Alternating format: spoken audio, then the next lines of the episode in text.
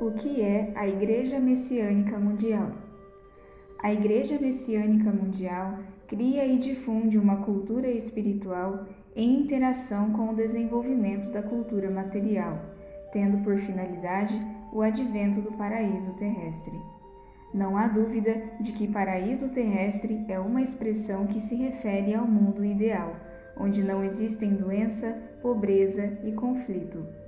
O mundo de Miroku, anunciado por Buda Sakyamuni, a chegada do reino dos céus, profetizada por Jesus Cristo, o mundo de serenidade e paz, proclamado por Nichiren, e o pedestal do néctar, idealizado pela igreja Tenrikyo, têm o mesmo significado do paraíso terrestre que nós proclamamos.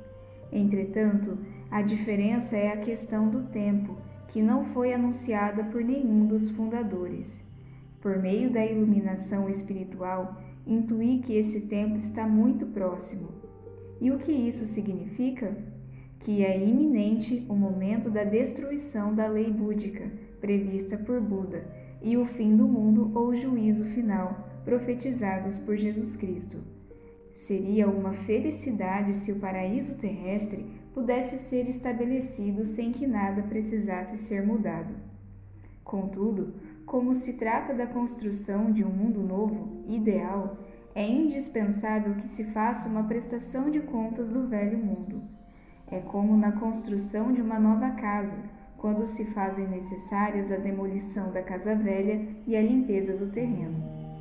Naturalmente, existirão muitas coisas úteis da casa velha que serão poupadas. Evidentemente, esta seleção será feita por Deus. Portanto, para que o ser humano seja preservado, é necessário que ele se torne útil para o novo mundo. Dessa forma, poderá ultrapassar facilmente a grande fase de mudança, e isso significa ser aprovado no exame divino. A seguir, explicarei a respeito da fé como o único caminho para tal.